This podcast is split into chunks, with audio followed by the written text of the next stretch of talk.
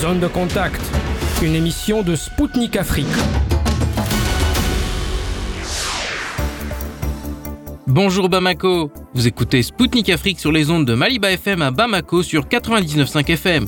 Je suis Anthony Lefebvre et je suis ravi de vous retrouver pour mon émission Zone de contact.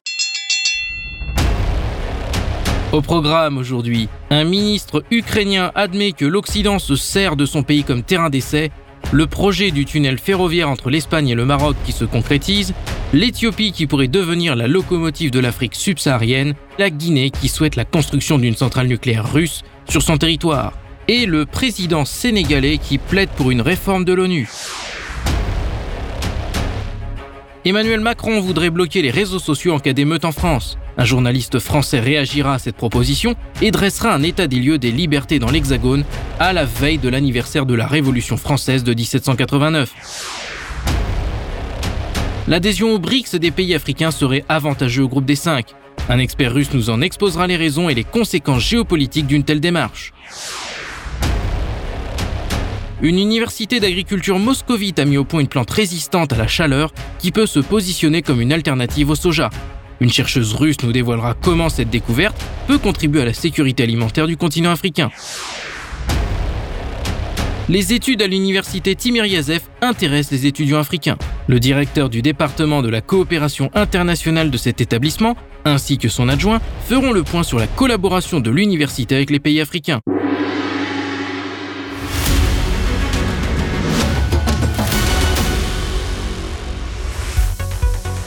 L'Ukraine est un terrain d'essai pour les armes occidentales. Selon un média britannique, les livraisons d'équipements militaires et de munitions à Kiev sont une opportunité pour analyser leur efficacité.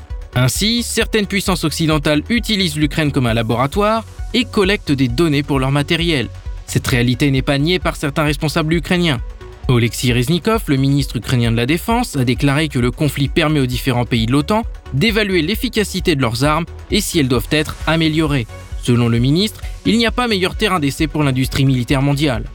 Il a ajouté que les hautes technologies déployées par la Russie contre l'armement occidental, notamment le brouillage, permettent aussi de faire des mises à jour sur des drones ou sur des munitions guidées par GPS. Toutefois, cette stratégie n'est pas sans conséquences. Selon Jack Watling, directeur du groupe de réflexion Royal United Services Institute, l'Occident a dévoilé une partie de ses cartes en fournissant des équipements modernes à Kiev et les combats ont donné des indications à Moscou et Pékin. Les militaires russes ont d'ailleurs mis la main sur un des missiles britanniques Storm Shadow qui va être étudié par les spécialistes. Pour rappel, fin janvier, Karen Kwiatowski, lieutenant-colonel à la retraite de l'US Air Force, avait déclaré que les États-Unis envoyaient de l'armement perdu afin de le tester. Elle avait ajouté que Washington profitait du conflit pour drainer les stocks et ainsi garantir de futures commandes à l'industrie de l'armement qui devrait tourner à plein régime après le conflit ukrainien. Plusieurs fois enterré, le projet de tunnel ferroviaire entre l'Espagne et le Maroc refait surface. Lors de la dernière réunion de la commission mixte hispano-marocaine, l'Espagne et le Maroc ont validé fin juin les études menées depuis 2009 par les sociétés impliquées dans la préparation du projet selon un média. Selon Alejandro Castillo, ingénieur civil et professeur à l'université de Grenade, située dans le sud de l'Espagne, le tunnel nécessiterait un investissement de 20 milliards d'euros et son creusement pourrait durer de 10 à 15 ans. Dans son budget 2023, l'Espagne a alloué 750 000 euros pour financer le lancement de ce projet. Une rallonge budgétaire de 2,3 millions d'euros a été accordée par l'Union européenne à Madrid afin de peaufiner ses études. Le projet intéresse également le Royaume-Uni, la Chine, les États-Unis, le Japon, les Émirats arabes unis et l'Arabie saoudite. Pour rappel, cette idée de construire un tunnel sous-marin de 42 km est née en 1979 lorsque le Maroc et l'Espagne ont signé une déclaration d'intention commune sous les rois Hassan II et Juan Carlos Ier, mais n'avait jamais été matérialisée dans les faits par la pose d'une première pierre. L'Éthiopie rebondit après la fin des tensions dans la région du Tigré. Le chef du gouvernement éthiopien, Abiy Ahmed, a déclaré que le PIB de son pays devrait connaître une croissance de 7,5% sur la prochaine année fiscale 2023-2024. Pour le dirigeant, il s'agit du taux de croissance le plus élevé de toute la région d'Afrique subsaharienne. Pour parvenir à ce résultat, l'Éthiopie compte sur son agriculture. La production céréalière devrait croître de 6,3% et le rendement du riz doubler. Mieux, M. Ahmed a souligné que grâce à des récoltes excédentaires, Addis Abeba avait commencé à exporter son blé. Cela a été rendu possible par l'action du gouvernement éthiopien qui a lancé de vastes réformes agraires ces dernières années. Outre l'agriculture, l'Éthiopie pourra bénéficier de l'achèvement du grand barrage de la Renaissance qui va permettre d'augmenter considérablement sa production d'électricité. Enfin, Addis Abeba souhaite faire entendre sa voix sur la scène internationale. Ce pays africain a déposé une demande d'adhésion aux BRICS, composée pour rappel du Brésil, de la Russie, de la Chine, de l'Inde et de l'Afrique du Sud, qui travaillent actuellement sur son élargissement. La Guinée souhaiterait coopérer avec la Russie dans le domaine de l'énergie atomique. Nyanko Yaba, ambassadeur de la République de Guinée à Moscou, a déclaré que son pays étudiait la possibilité de construire des centrales nucléaires sur son territoire. Le chef de la mission diplomatique guinéenne a indiqué que l'électricité consommée par la population guinéenne est subventionnée à plus de 90% par l'État et que Conakry est à la recherche d'énergie moins chère. Actuellement, le projet de construction d'une centrale nucléaire est au stade de la collecte d'informations sur la faisabilité de ce projet. Selon l'ambassadeur, les représentants de Rosatom ont souligné que la construction d'une centrale nucléaire nécessite de gros investissements, mais l'ambassade estime qu'il y a du potentiel dans ce domaine. Le président sénégalais Macky Sall a réitéré son appel à une réforme des institutions internationales de gouvernance telles que le Conseil de sécurité de l'ONU ou encore la Banque mondiale, chose que le continent africain revendique depuis des années. Selon M. Sall, le Conseil de sécurité de l'ONU doit être réformé pour plus d'inclusion. Il faut trouver pour le président sénégalais un système plus équilibré pour éviter une fracture entre les pays du G7 et les puissances émergentes. Il a en outre critiqué les institutions internationales de gouvernance telles que la Banque mondiale et le Fonds monétaire international qui rendent l'Afrique invisible. Pour cela, il a rappelé que les institutions de Bretton Woods, qui ont été mises en place après 1945 et dessiné les grandes lignes du système financier mondial, ont été mises en place alors que l'Afrique n'était pas encore souveraine et par conséquent en total déphasage avec les réalités actuelles. Souhaitant se mettre au service de l'Afrique et du monde, Macky Sall a également évoqué son intention de lutter pour l'accès de l'Afrique au marché des capitaux dans des conditions supportables, sans quoi les Africains ne s'en sortiraient pas. Pour rappel, ce n'est pas la première fois que le président sénégalais exhorte à des réformes au sein des institutions internationales. En septembre 2022, s'adressant devant l'Assemblée générale de l'ONU, il a déclaré que le temps était venu pour vaincre les réticences et déconstruire les narratifs qui persistent à confiner l'Afrique en marge des cercles décisionnels. Depuis 2005, l'Union africaine revendique au moins deux sièges permanents au Conseil de sécurité de l'ONU avec droit de veto.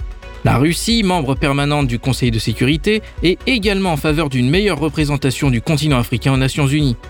Fin juin, le chef de la diplomatie russe, Sergei Lavrov, avait déclaré que Moscou s'efforcerait d'obtenir le plus tôt possible l'élargissement du Conseil de sécurité de l'ONU en y incluant des pays d'Asie, d'Afrique et d'Amérique latine. Actuellement, 15 pays siègent au Conseil de sécurité, 5 sont membres permanents et disposent d'un droit de veto. Il s'agit de la Russie, du Royaume-Uni, de la France, de la Chine et des États-Unis. Enfin, 10 pays ont un siège qui est temporaire.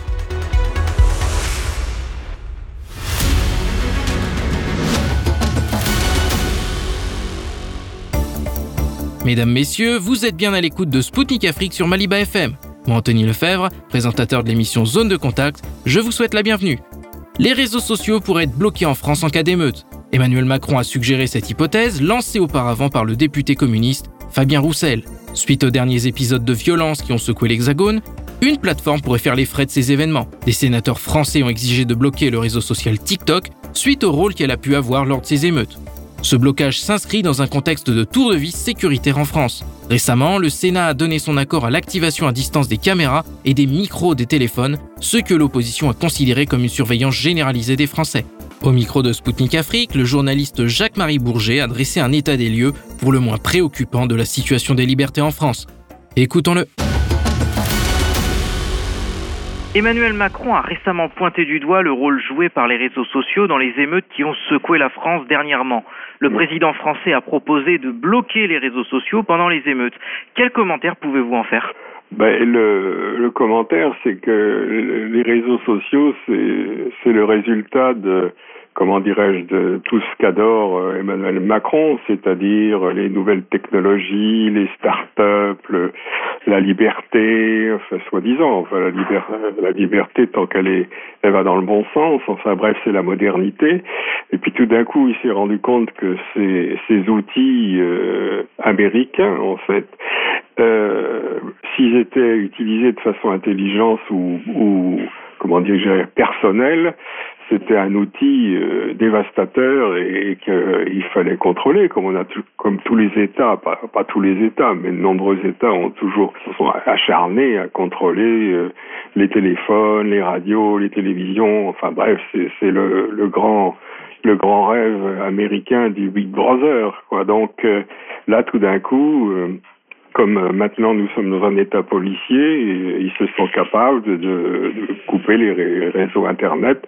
Et quand tout ça se passe dans un pays, euh, soi-disant une dictature ou un pays autoritaire, toutes les associations de droits de l'homme, les ONG, la France, euh, le ministère de la Défense, de la, de, des Affaires étrangères protestent en disant mais qu'est-ce que c'est que cette intolérable atteinte aux libertés?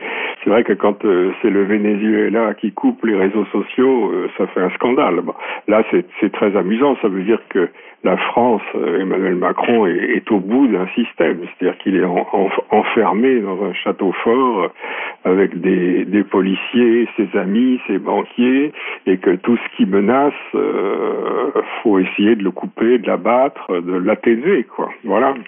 Durant les émeutes, on a le porte-parole du ministère de l'Intérieur qui a contacté personnellement euh, les propriétaires de pages sur des réseaux sociaux euh, qui diffusaient justement en temps réel les vidéos des événements afin de leur demander de calmer le jeu. Alors que l'anniversaire de la Révolution française de 1789, qui pour rappel est un, événement à l'issue duquel les Français ont obtenu notamment la liberté d'expression, est-ce que vous n'y voyez pas un triste symbole? Oui, bien sûr, euh, mais je pense que tous, les, tous nos gouvernants euh, pratiquement, à part quelques-uns, parce qu'il reste quand même des gens combatifs et, et fondamentalement honnêtes et vraiment républicains, euh, n'ont jamais été élevés, informés, éduqués au respect de la liberté, c'est-à-dire le respect de l'opinion des autres, euh, euh, être prêt à, se battre pour quelqu'un, même si euh, c'est une phrase qu'on a attribuée à tort à Voltaire, mais je suis prêt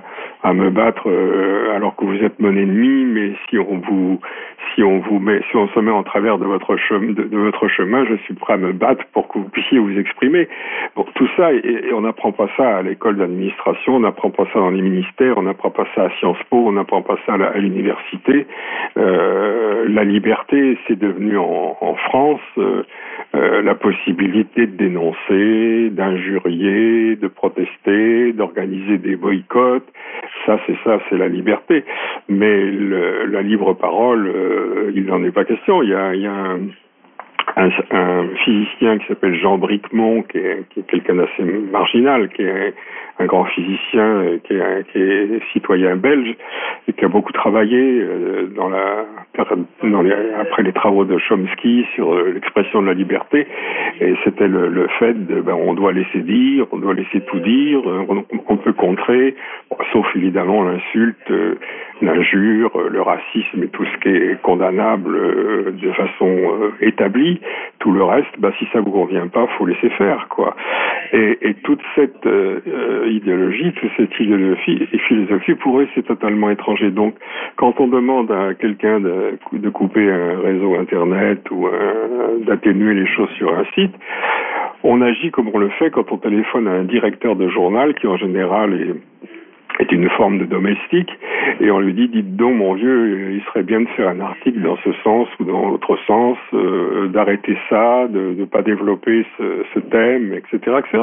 C'est, je veux dire, c'est un, c'est une pratique professionnelle. Il y a, il y a jamais aucune, aucun doute là-dessus. Pour eux, c'est, c'est leur, c'est leur pain quotidien, la censure.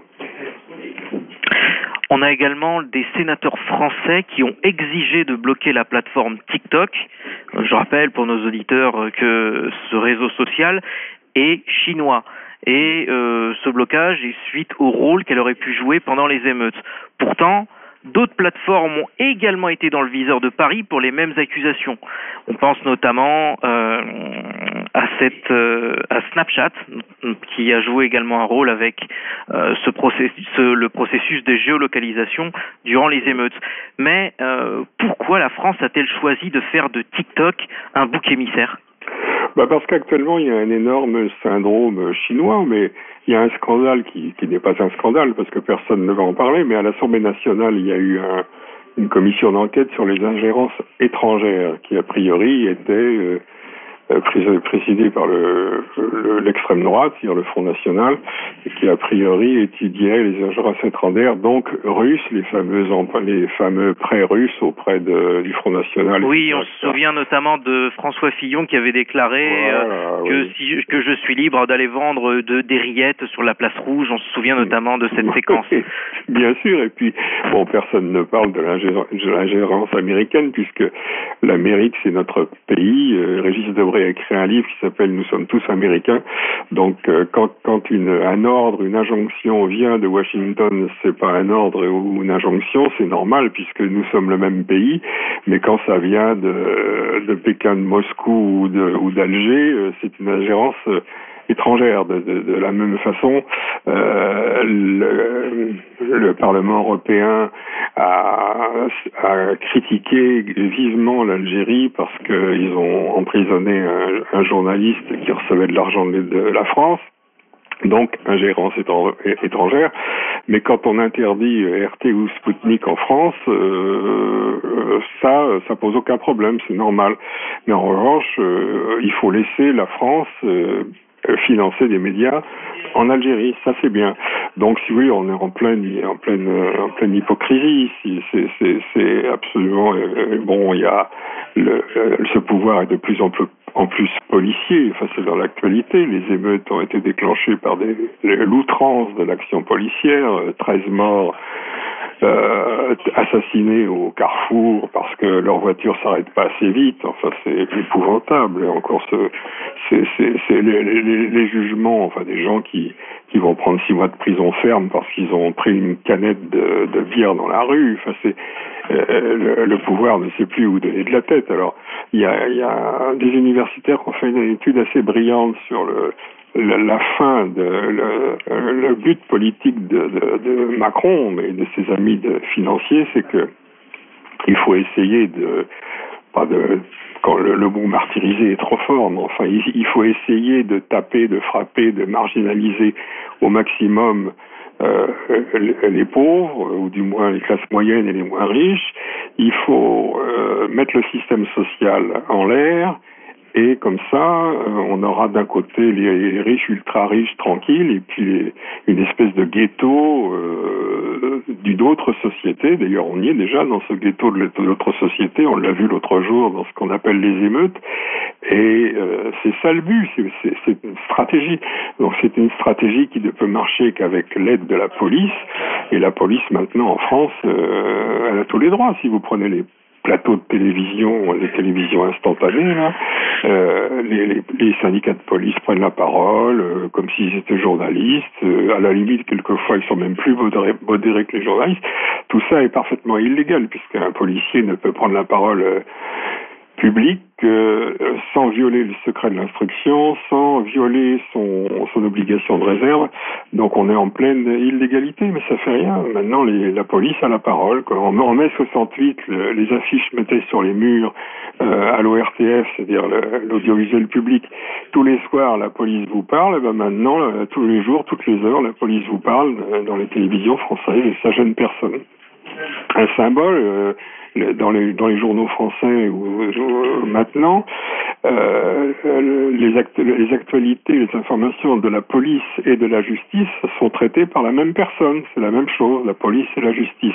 Alors que dans le passé, il y avait un journaliste qui s'occupait de la justice et un autre qui s'occupait de la police. Et quelquefois, c'était pas les meilleurs amis du monde. Maintenant, c'est la même chose, police-justice. Donc, c'est des symboles. Et petit à petit, les, les libertés se rétrécissent. Il y a une chanteuse la fille de Higelin, euh, Isia, Isia euh, qui a chanté dans le Midi et qui a fait une métaphore sur Macron, les gendarmes l'attendaient à la sortie de la scène. Elle a pu s'échapper, mais voilà. Et alors, une fois encore, si ça se passait, je ne sais où, euh, en Iran, euh, Venezuela ou, ou, en Corée du Nord, il il y aurait des titres de journaux, euh, la chasse à, un à, une artiste. Mais en France, non, c'est normal, quoi. Il y a, il y a une espèce d'acceptation. Euh, euh, les manifestations, maintenant, bon, bah, il y a une, ça, le droit de manifester est, est, est prévu dans la Constitution et on le rappelle en ce 14 juillet, eh ben ça fait rien. On, vous dit ah ben c'était une manifestation interdite, mais on s'en fout qu'elle soit interdite puisque elle est permise de toute façon par la Constitution. Donc la Constitution a plus de force que le préfet de police. Ça fait rien. Euh, on, vous rebat les oreilles. Ah c'est interdit, c'est interdit. Donc on va vers une, société policière. C'est pas de mon point de vue, si on, a, si on met ça en parallèle avec la guerre qui, qui nous menace, euh, c'est absolument effrayant, quoi. Voilà. Euh, on quand, va... quand je vois un exemple pour les, les, les, officiers de, ou, les soldats, comment les appeler, les miliciens de, du fameux bataillon Azov, qui était quand même un bataillon euh, nazi en Ukraine, euh, ont été libérés par Erdogan. Euh, en, France, il n'y a pas un seul journal qui a rappelé la véritable pensée et idéologie de ce bataillon Azov. Il, y a, tout, ce qui est euh, extrême droite, nazi, néo-nazi. Bon, est gommé. La, la, seule limite maintenant, c'est l'antisémitisme, parce qu'évidemment, heureusement, on peut pas se livrer à cette horreur, mais Autrement, euh, finalement, bon, le, il était un peu nazi, mais pourquoi pas hum. Je vais revenir justement à ces réseaux sociaux. Euh, et donc, on a la nouvelle génération qui est évidemment très connectée. Euh, Celle-ci utilise des VPN, ce qui permet de contourner les blocages. Et selon vous, à l'avenir, est-ce que un blocage de ces dispositifs est-il envisageable par l'exécutif français? Oh, je, je, pense que pour l'instant, si vous voulez, le, euh, l'exécutif français ou la, les capacités technologiques de la France dans la, en matière de de, de, de, réseaux sociaux et compagnie est extrêmement faible. Quoi. Je veux dire, euh, ils sont très faciles à berder. La preuve, c'est que il y a des hackers qui passent leur temps à, à, attaquer les hôpitaux ou des choses comme ça, ce qui est absolument écœurant. Quoi. Alors en général, on dit qu'ils sont russes. D'ailleurs, il n'y a aucune preuve. Enfin, bon, j'en sais rien. Je n'ai pas, pas fait d'enquête, mais donc, si vous voulez, euh, il n'y a aucune défense sérieuse dans ce domaine. Donc, je vois mal les, les soi-disant experts français aller traquer les VPN.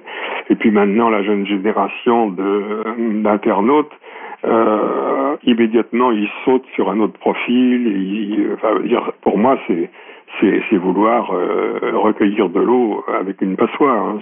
Il n'y a, a, pas une vraie inquiétude à avoir.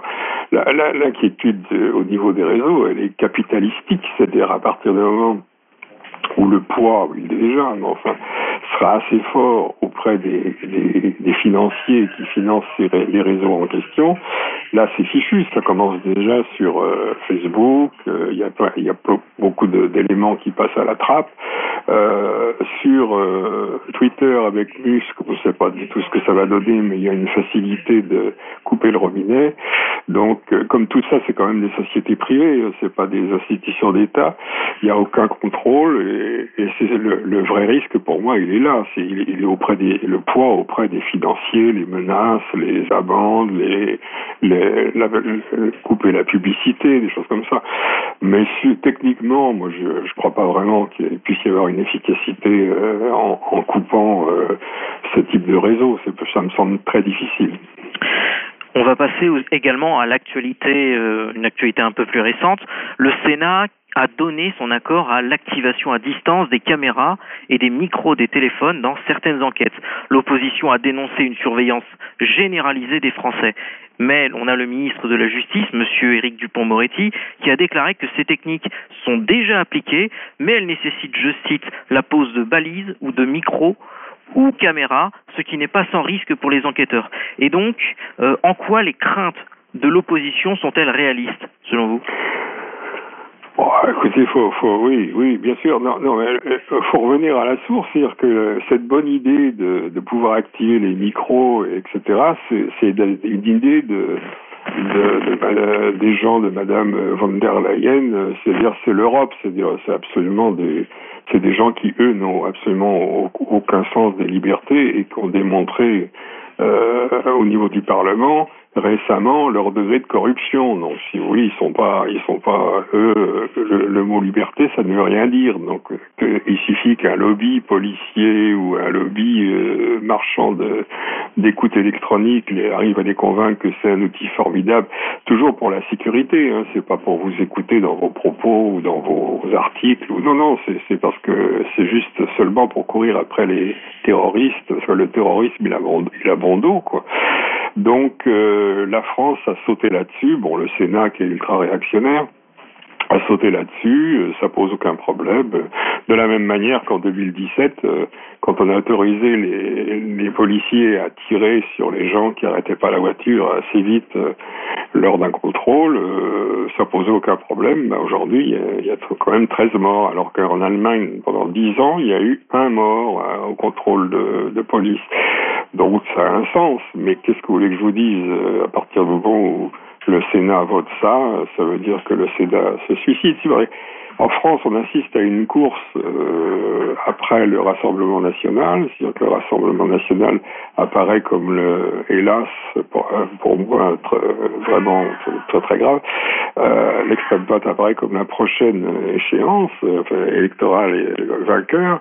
Donc ils courent tous après les thèmes dont ils pensent que c'est des thèmes de, de droite et d'ordre, et ils sont prêts à accepter tout pour garder leur, euh, leur euh, poste d'élu. Le poste au Sénat, c'est très confortable. Quoi. Voilà. On a également euh, récemment un article de la nouvelle loi de programmation militaire qui va prochainement entrer en vigueur, mmh. qui a fait réagir en France. Euh, donc ce nouveau texte prévoit notamment de réquisitionner tout individu ou bien. Et pourquoi l'exécutif a-t-il choisi de moderniser le Code de la défense et en quoi ce texte est-il préoccupant? Ben oui, il y avait des. Je crois que ça existait plus ou moins, mais très très lointain. Si c'était dans le cas de guerre ou je sais pas quoi, on pouvait faire des réquisitions. Euh, écoutez, là, je suis pas très très très informé de. J'ai pas lu le texte de loi ni, ni, rien du tout. Mais actuellement, on vit. Euh, euh la, la, France est, euh, se croit en guerre. Hein, faut pas. C'est effrayant, quoi. C'est-à-dire que la, la guerre d'Ukraine, c'est censé être la guerre de tous les tous les Français. C'est complètement faux. Enfin, on est, on est, euh, on est euh, comme mobilisé, quoi. Donc, euh, bon, pourquoi pas saisir les biens, saisir, faire des lois d'exception, parce que c'est, c'est la, comment dirais-je, c'est l'ambiance actuelle, quoi. Voilà. Donc, je vous disais, l'Assemblée nationale qui s'est réunie à huis clos pour désigner des écrivains ou des, ou des journalistes comme euh, ennemis de la France parce que euh, font des enquêtes ou ils écrivent des articles sur la Chine, ça vous donne le, degré de folie qu'on a atteint. Donc il suffit que l'armée dise Monsieur Attel est un ami de la Chine et on, va le dépouiller, on va rentrer chez lui, on va, on, commence aujourd'hui à s'attaquer à la pensée des gens. C'est absolument terrible. Vous avez vu qu'en Allemagne, euh, un, militant a été condamné. Il avait le choix entre, je crois, 2000 euros, 4000 euros d'amende, je crois, ou 40 jours de prison, parce qu'il a dit que la Russie n'avait pas tout à fait tort. on avait tout fait pour que la Russie euh, entre en guerre contre contre l'Ukraine. Oui, c'est vrai qu'en Allemagne, il y a également une chasse, une, ah une ben traque aux opinions pro-russes. Et ah. eux-mêmes, euh, on a même euh, le cas d'une journaliste allemande indépendante qui s'appelle Anil, qui s'appelle, qui est Madame Lipp, qui vit, qui vit justement dans le Donbass et qui fait des enquêtes et qui s'est retrouvée menacée de poursuite en Allemagne et elle est, elle a été obligée de demander à la Russie. non, non, mais en, Allemagne, si. vous écrivez des choses euh, qui sont pas euh, correctes, comme ils disent avec un cas, euh, euh, vous êtes passible de, des tribunaux. Et, les Verts, qui dans le passé, les Grünen, étaient les rois des pacifistes parce qu'ils luttaient contre les fusées Pershing qui, qui devaient se diriger pas contre l'Union soviétique, ben maintenant les Verts, ils sont devenus, euh, ils sont devenus militants nationalistes, guerriers et, tout ce qu'on veut, quoi. Alors reste des individus épars, quelques courageux qui, qui osent encore s'exprimer s'ils le peuvent, sans, sans beaucoup d'écho mais c'est une, une, un rétrécissement général des, libertés qu'on peut exprimer, qu'on peut, dirais-je, constater un peu partout, un peu partout en Europe. C'est, terrible. Et puis la solution de l'extrême droite, euh, ça va être la pire, la pire, la pire des pires. C'est, absolument atroce ce qui, se prépare. Voilà. On va passer sur euh, sur sur un thème plus journalistique. Euh, c'est euh, la censure des médias. Donc RT et Sputnik, qui étaient dans le viseur d'Emmanuel Macron, ont, sont bloqués depuis l'an dernier suite à une simple décision de la Commission européenne, alors que ces médias n'avaient pas commis la moindre infraction. En février dernier, on a également la ministre de la Culture qui avait menacé CNews et C8 de ne pas reconduire leur autorisation de diffusion. Un grand, enfin un un, ex-grand média français qui aujourd'hui continue son travail en ligne, a également subi des tentatives de retrait de statut de service de presse en ligne. Et quel avenir attend les médias français selon vous? Bah, si voulez, moi, euh, quand, euh, euh, RT et, et, Sputnik sont arrivés en France, j'ai trouvé que c'était une bonne nouvelle. non pas que j'ai rêvé que Vladimir Poutine m'envoie mon, mon poids en, caviar, mais non, je, je simplement, c'était une ouverture sur le monde nouvelle, moi qui qui est grand porteur, qui toute ma vie été dans les guerres et sur les terrains, je trouvais bizarre que les seules euh, voix qu'on puisse entendre, c'était CNN, éventuellement la BBC, et puis une télévision israélienne qui s'appelle I24, enfin israélienne euh, déguisée. Donc il y ait tout d'un coup une télévision euh, russe, ça me semblait une très très bonne nouvelle. Donc le, bon, RT n'a pas commis n'a pas commis d'infraction. Moi, j'ai trouvé qu'ils avaient une petite tendance à... Bon, on m'a expliqué que c'est parce que personne, pas personne, hein, il y avait trop peu d'interlocuteurs à l'antenne, donc, de temps en temps, il y avait trop de gens de, des partis d'extrême droite. Mais enfin bon, c'est une explication. Moi, ça me convenait pas, mais c'est mon, point de vue. Mais il n'y a pas eu de faute professionnelle, il n'y a pas eu de remontrance, il n'y a pas une histoire de détails d'une vidéo qui n'était pas correcte. Euh, en Syrie, la vidéo, c'était pas celle qui accompagnait le discours d'un général. Enfin, c'est complètement marginal. Euh, en revanche, je ne partage pas votre point de vue sur CNews et compagnie qui, eux, euh, commettent des infractions par rapport à la règle, euh, à la loi. C'est-à-dire qu'il y a des propos racistes qui sont tenus, il y a l'opposition, on lui donne la parole à 2 heures du matin, enfin, il y a, tout un truc qui n'est pas conforme au cahier des charges. Je dis pas qu'il faut, qu'il faille interdire CNews, je dis qu'on peut pas comparer CNews et, et RT. Voilà. Plus préoccupant, on a également le secret des sources journalistiques qui est maltraité. Et donc en 2019, on a eu une tentative de perquisition de la rédaction de Mediapart suite à une enquête menée par des journalistes sur l'affaire Benalla. Mais on constate également que cela concerne maintenant des journalistes régionaux. En mars dernier, on a une journaliste d'un quotidien régional dans la région centre, centre-Val de Loire maintenant, puisqu'il faut l'appeler ainsi avec la réforme territoriale, qui a été poursuivie par le procureur de Tours pour recel de violation du secret professionnel et recel de violation du secret de l'enquête, alors qu'elle avait écrit un simple article sur la couverture d'un fait divers qui concernait la mort d'un homme dans le Cher suite à une course-poursuite avec la police. Et euh, sa rédaction, elle avait dénoncé une atteinte au secret des sources et à la liberté de la presse. Et euh, ma question, c'est est-ce que les journalistes français sont-ils en danger maintenant? Mais c'est un peu plus euh, même commun. Hein. Vous citez quelques exemples, mais il n'y en a pas tous les jours, mais il y en a de plus en plus. Notamment maintenant, les attaques viennent par les tribunaux, euh, comment dirais-je, les tribunaux d'affaires, c'est-à-dire les tribunaux euh, qui jugent au civil les litiges commerciaux. Alors une société action, proteste et engage, euh, engage une action euh, pour faire taire le journal parce que ils affirment que c'est des secrets professionnels.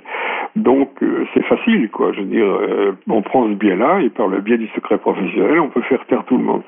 Donc si vous voulez, bon, il y a d'abord, il faut bien le reconnaître, une docilité de la presse qui est, qui est effrayante parce que le métier euh, est très précaire, parce que la formation des journalistes est vraiment nulle.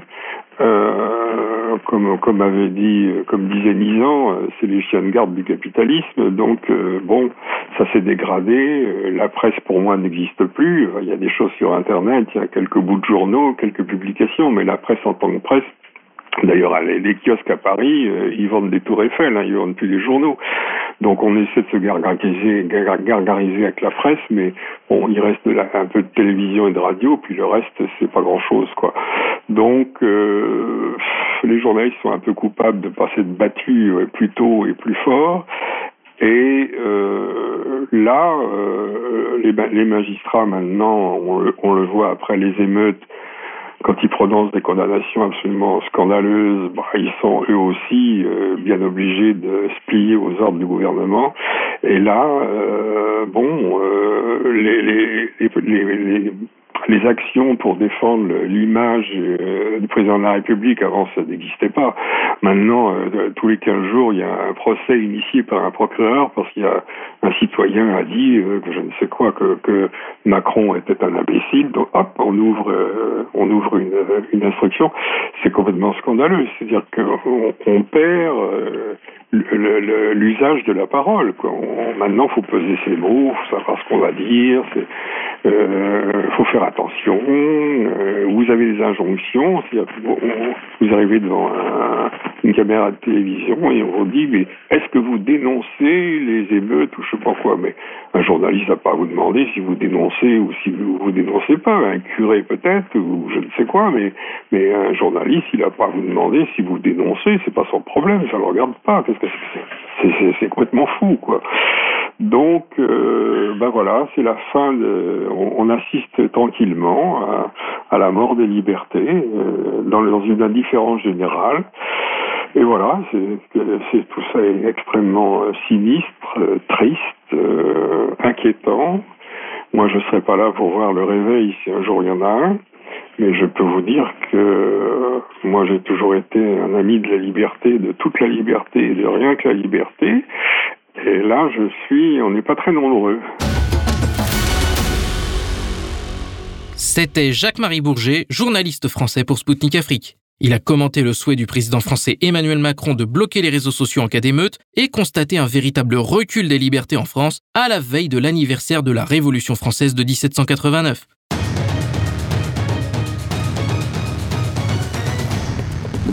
Suivez Spoutnik Afrique sur Maliba FM. Du lundi au vendredi à 19h, Spoutnik décryptera l'actualité africaine et internationale dans ses émissions Zone de contact et Afrique en marche. Politique, économie, défense, diplomatie. Des spécialistes de renom vous donneront une vision alternative à celle proposée par les médias mainstream. Du lundi au vendredi à 19h sur Maliba FM.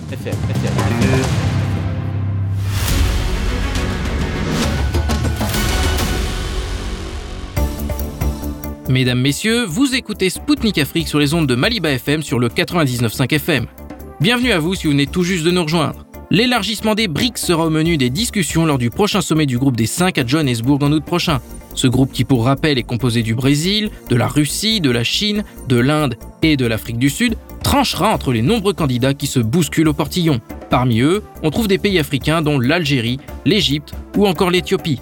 Plus étonnant, la Grèce, membre de l'Union européenne et de l'OTAN, souhaite également rejoindre le groupe, mais son adhésion semble difficilement envisageable à l'heure actuelle. Fin juin, le vice-ministre russe des Affaires étrangères, Sergei Ryabkov, a déclaré que l'un des critères d'admission des nouveaux candidats est le non-alignement à la politique des sanctions unilatérales contre un membre des BRICS. Et c'est justement le cas des pays africains qui non seulement ont refusé de suivre cette politique à l'encontre de la Russie, mais qui en plus élargissent leur coopération avec Moscou, aux grandes dames des pays occidentaux qui tentent de faire pression afin de les en dissuader, en vain. Pour Sputnik Afrique, Ivan Loshkarev, expert en études africaines au sein de l'Université russe des relations internationales MDIMO, a pris position en faveur de l'adhésion aux BRICS des pays africains et exposé en quoi cela serait bénéfique. Écoutons-le tout de suite. Le président sud-africain Cyril Ramaphosa a invité tous les dirigeants africains au sommet des BRICS. Auparavant, un certain nombre d'États africains avaient exprimé leur intérêt pour ce format et l'Algérie, l'Égypte et l'Éthiopie avaient demandé à en faire partie. Que signifie cette invitation des dirigeants africains au sommet? L'invitation des dirigeants africains au sommet des BRICS pourrait ne pas déboucher sur une discussion concernant l'expansion du groupe lui-même. Peut-être que le format des partenaires permanents des BRICS sera élargi, ce qu'on appelle le format BRICS +, et que tous les pays africains y seront automatiquement inscrits.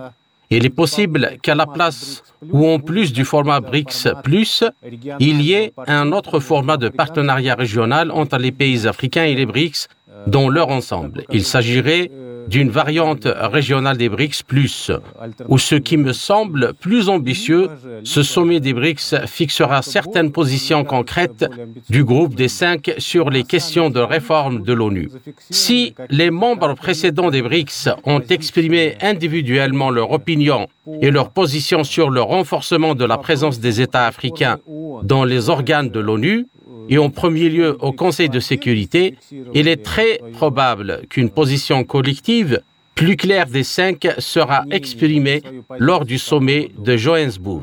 Telles me semblent être les principales options pour les développements liés à cette invitation. Et comment l'inclusion d'autres pays africains peut-elle être intéressante et bénéfique pour le groupe des cinq?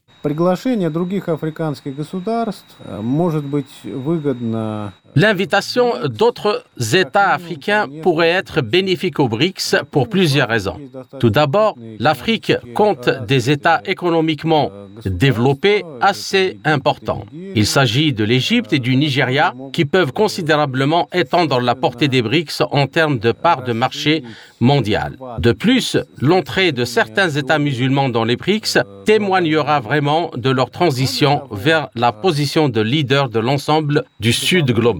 En effet, à l'heure actuelle, les BRICS sont une sorte d'institution qui a réuni des grandes puissances, mais qui est loin de représenter toute la diversité des pays du Sud global. Si un pays africain avec une population musulmane importante est intégré, cela indiquera que les BRICS sont en train de devenir une institution représentative en termes de la diversité qui existe dans les pays du Sud et en général dans le monde. Enfin, c'est très important, l'ajout d'États africains aux BRICS permettra une coordination plus systématique des positions des pays membres, y compris dans les organisations internationales et sur des problèmes assez aigus de notre époque. Il s'agit notamment de lutte contre le terrorisme, de l'exploration pacifique de l'espace et d'un certain nombre d'autres problèmes qui préoccupent actuellement les membres des BRICS, mais pour la résolution desquels leur poids sur la scène internationale est encore insuffisant. Les ambassadeurs itinérants des BRICS ont préparé un document sur l'élargissement de l'association. Dans votre récent article,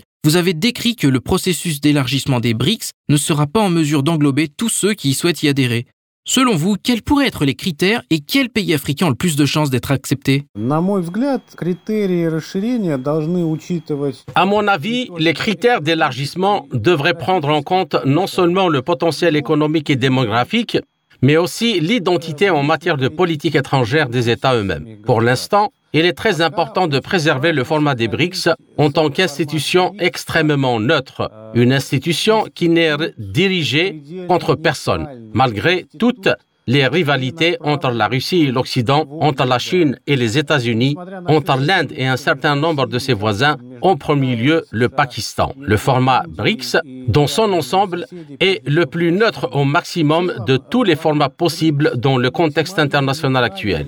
Et cette neutralité, cet agenda positif, lié principalement au développement, à l'approfondissement de la coopération, à la construction de chaînes de production et à la coopération, tout cela est très important à maintenir même face à une situation internationale défavorable. Et l'admission de chaque nouveau pays, y compris les pays africains, devrait être basée, bien sûr, non seulement sur son poids économique, mais aussi sur son autorité dans l'arène internationale. Et certains candidats font preuve d'une grande autorité en termes d'efforts diplomatiques et de leadership dans certaines régions ou sous-régions du continent africain.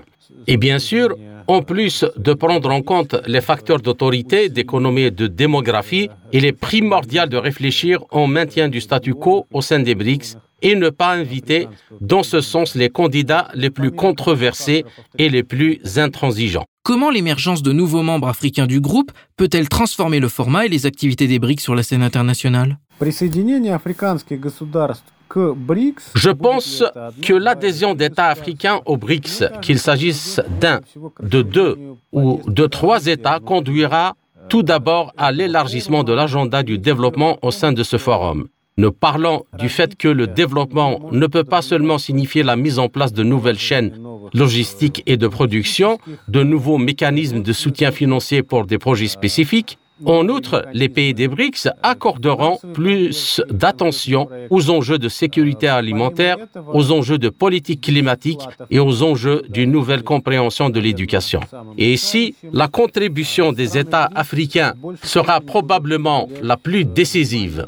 Les différents liens humanitaires de jeunesse et académiques joueront un rôle important car le continent africain a besoin de former et d'améliorer son capital humain et son capital social. Il y a là un énorme potentiel qui, bien sûr, doit être canalisé, amélioré, préparé et, comme on dit, lancé pour le développement futur du continent lui-même. Si nous parlons, par exemple, de la politique climatique, les pays africains peuvent apporter aux BRICS une idée très importante qui n'est pas encore particulièrement visible au sein du forum. Il s'agit de l'idée d'adaptation au changement climatique qui a déjà eu lieu. Jusqu'à présent, tant au niveau de l'accord de Paris qu'au niveau de la conférence sur le climat, l'accent a davantage été mis sur la décarbonisation et la réduction des émissions. Mais entre-temps, les circonstances climatiques ont déjà changé y compris sur le continent africain. Les saisons des pluies et des sécheresses ont quelque peu changé, en particulier en Afrique de l'Ouest et en Afrique centrale. Les volumes des masses d'eau et les écoulements d'eau en général ont changé. Par conséquent, les questions d'adaptation au changement qui se sont déjà produits sont très aiguës pour l'Afrique. Et c'est là que les BRICS pourraient devenir un nouveau centre pour le développement de la politique climatique qui ne se concentrerait pas tant sur la réduction des émissions, laquelle ne sera probablement pas atteinte de toute façon, mais sur les nouveaux moyens d'atténuer les effets du changement climatique et sur la manière d'agir dans cette direction à long terme. Il est clair que le mécanisme actuel des quotas dans son ensemble est dans l'impasse. Et comment évaluez-vous les perspectives de création d'une monnaie des BRICS? À mon avis, il est un peu prématuré de parler d'une monnaie commune des BRICS, car la première question qui entrerait toute initiative de ce type serait la suivante. Où cette monnaie serait-elle émise Qui en serait l'émetteur? Et jusqu'à présent, il n'y a pas de consensus sur un pays qui pourrait le faire ou sur une organisation supranationale qui pourrait s'en charger. Mais qu'est-ce qui pourrait être vraiment réaliste dans le contexte des BRICS et dans la situation internationale actuelle Tout d'abord, il s'agit d'augmenter les règlements entre les pays membres du forum et entre les pays amis et les partenaires du forum en yuan, en roupies et à l'avenir en roubles. Pour ce faire, les banques locales devront disposer de stocks suffisants de telle ou telle devise. Le rôle des émetteurs nationaux et des banques centrales qui travailleront systématiquement avec des contreparties dans d'autres pays membres des BRICS est bien sûr énorme. L'augmentation des règlements bilatéraux en monnaie nationale peut vraiment contribuer à ce qu'on appelle la dédollarisation et réduire l'importance du dollar et de l'euro en tant que monnaie de réserve mondiale. C'était Ivan Loshkarev, expert en études africaines au sein de l'Université russe des relations internationales MGIMO pour Sputnik Afrique. Il a pris position pour l'adhésion des pays africains au sein des BRICS, qui selon lui ferait du groupe un leader du Sud global.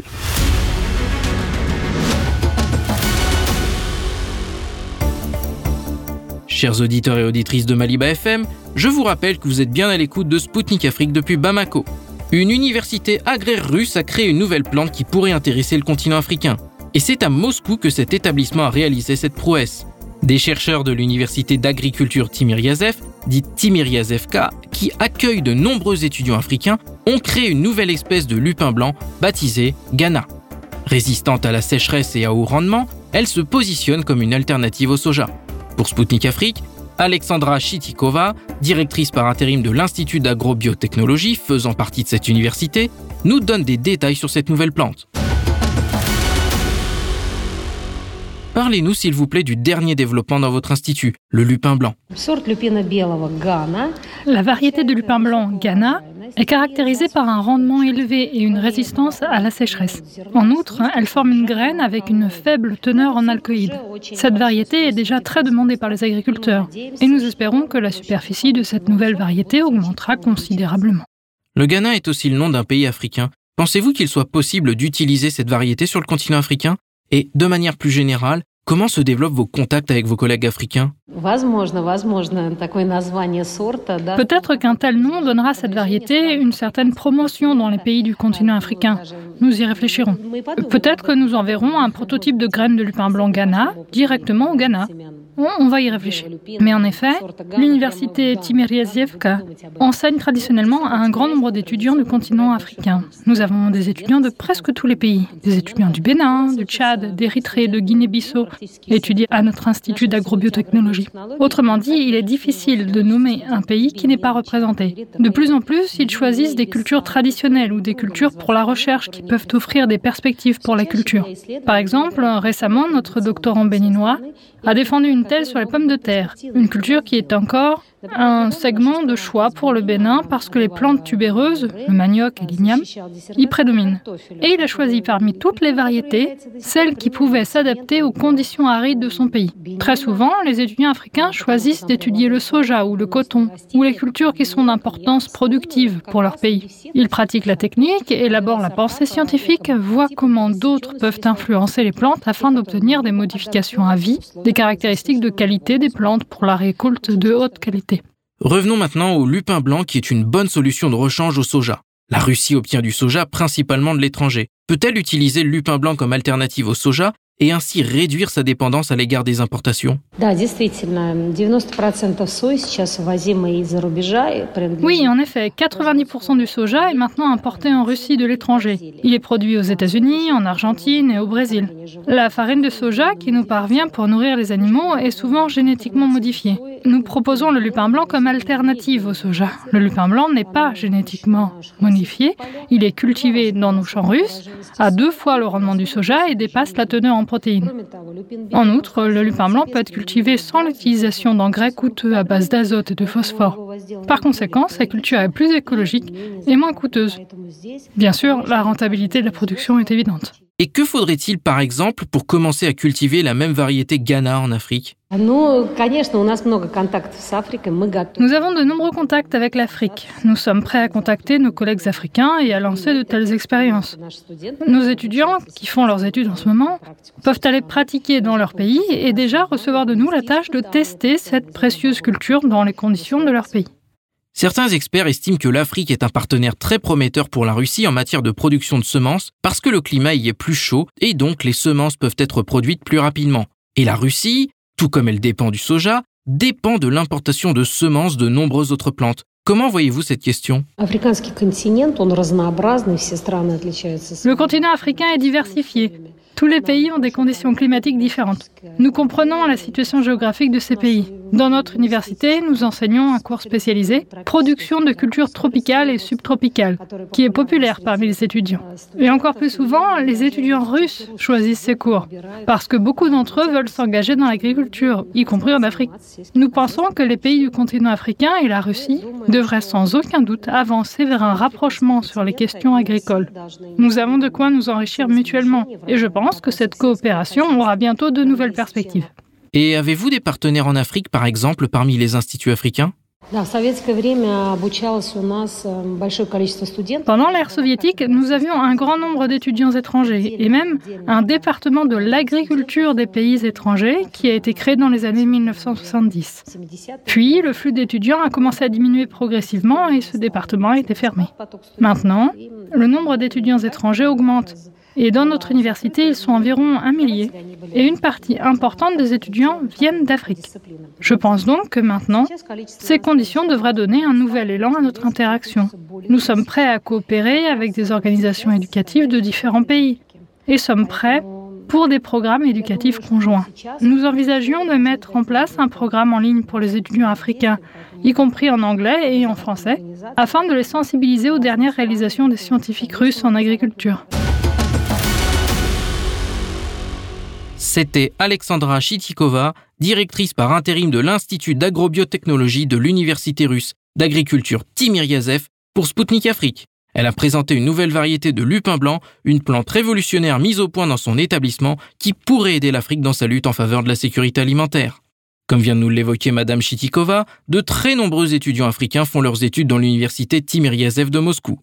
Leur nombre est même en constante augmentation ces dernières années.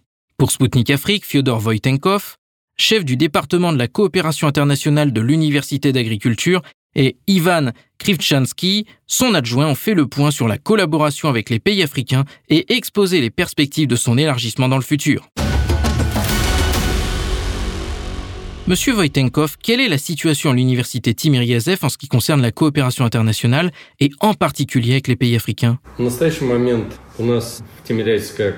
À l'heure actuelle, nous avons près de 1000 étudiants internationaux de 76 pays qui étudient à l'Académie Timiryazev. Ils étudient dans les sept instituts qui font partie de notre académie.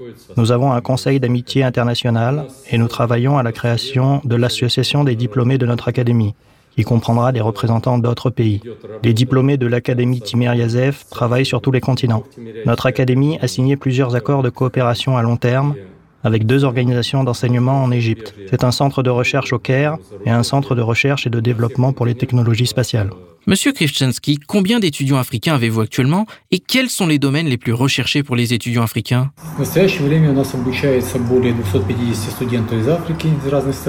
Actuellement, nous avons plus de 250 étudiants d'Afrique, de différents pays.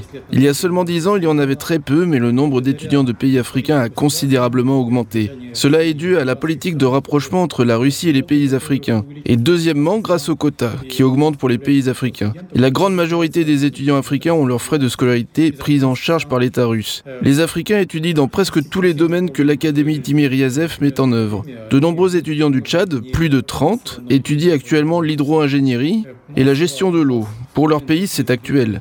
Les étudiants du Bénin étudient principalement l'agronomie. Nous avons deux doctorants du Burundi qui ont choisi la construction hydrotechnique comme spécialité. Nous avions même des étudiants du Lesotho, d'Algérie, mais aujourd'hui ils ne sont pas plus nombreux. Nous avons coopéré avec succès avec des ambassades de pays africains comme le Tchad, le Bénin et la Zambie. Ces pays versent encore des bourses nationales à leurs étudiants, dans le passé, l'Angola accordait aussi des bourses à ses étudiants qui étudiaient chez nous. Il serait bon de rétablir cette pratique. Parmi nos diplômés figure l'actuel ambassadeur du Bénin en Russie, André Akambi Okunlola Biaou, ainsi que le ministre de l'énergie de la Zambie et le directeur de l'Académie soudanaise des sciences. Monsieur Voitenkov, pouvez-vous nous dire quel est l'avantage de l'université Timiryazev par rapport à d'autres établissements d'enseignement? Par rapport à toutes les autres universités russes, l'Académie Timiryazev propose des programmes d'éducation dans le secteur le plus important pour l'Afrique, l'agriculture. Qui d'autre que nous pour former du personnel à l'agriculture en Afrique? La sécurité alimentaire est maintenant très aiguë sur le continent africain. Il s'agit de l'augmentation de la fertilité des sols, de la conservation des aliments, du développement de l'agriculture biologique. Et nous pouvons enseigner tout cela et transmettre nos savoirs aux étudiants africains. Nous enseignons la biotechnologie, la médecine vétérinaire, les technologies animales, la mécanisation, l'économie agricole. Dans ces domaines, nous sommes prêts à développer la coopération avec toutes les institutions d'enseignement africaines. Alexandra Chitikova, qui est la directrice par intérim de l'Institut d'agrobiotechnologie, nous a parlé du département de l'agriculture des pays étrangers qui a été créé dans les années 70 mais ne fonctionne plus. Monsieur Krivchansky, avez-vous l'intention de créer une structure similaire au sein de l'université? Nous discutons de l'idée de rétablir une chaire de l'agriculture tropicale et du travail du sol, qui a œuvré pour les pays africains. Peut-être y aura-t-il même un institut de formation des étrangers où les étudiants étudieront dans leur langue maternelle. Espérons qu'avec le temps, lorsque nous aurons 2000 à 3000 étudiants étrangers, y compris des Africains, ces plans pourront être réalisés. Nous voyons déjà comment le monde change. Et alors que nous nous éloignons du modèle anglo-saxon d'éducation, il est probable que nous revenions au niveau d'interaction avec l'Afrique que l'URSS avait. L'Afrique était un continent qui avait une vision favorable de l'Union soviétique, car de nombreux pays africains avaient acquis leur indépendance avec l'aide de l'URSS. Nous constatons qu'au niveau de l'État russe aussi, on œuvre pour augmenter les quotas du gouvernement russe pour les étudiants étrangers. Il y a 5 ans, il y en avait 15 000 et cette année, déjà 30 000. Ces quotas peuvent être alloués pour attirer des étudiants de la région africaine. C'était Fyodor Voitenkov, chef du département de la coopération internationale de l'Université russe d'agriculture Timiryazev, et Ivan Krivchansky, son adjoint pour Sputnik Afrique. Ils ont fait le bilan de la collaboration de leur établissement avec les pays africains et présenté les perspectives futures de développement de celle-ci. Chers auditeurs et auditrices de Maliba FM, Spoutnik Afrique, c'est tout pour aujourd'hui. Le moment est venu de rendre l'antenne à Maliba FM. Moi, Anthony Lefebvre, je vous retrouverai très vite aux commandes d'une nouvelle émission. Je vous invite en attendant à consulter notre site internet pour suivre l'actualité africaine et internationale. D'ici là, portez-vous bien. Zone de contact, une émission de Spoutnik Afrique.